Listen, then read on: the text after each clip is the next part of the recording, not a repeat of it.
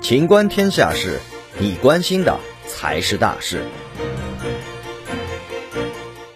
三只松鼠前高管倒卖公司废品被判刑。根据中国裁判文书网，三只松鼠原参谋部总监蒋某伙同员工童某将公司出售的废纸箱六十八万元占为己有，并且向行贿人员索要现金和宝马车一辆，非法收受和索取财物共计七十余万元。近日被判非国家工作人员受贿、职务侵占罪。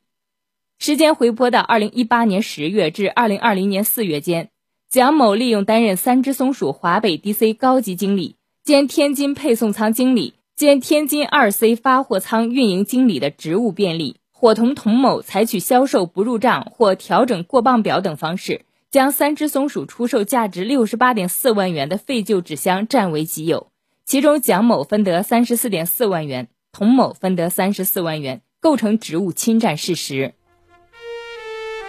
本期节目到此结束，欢迎继续收听《秦观天下事》。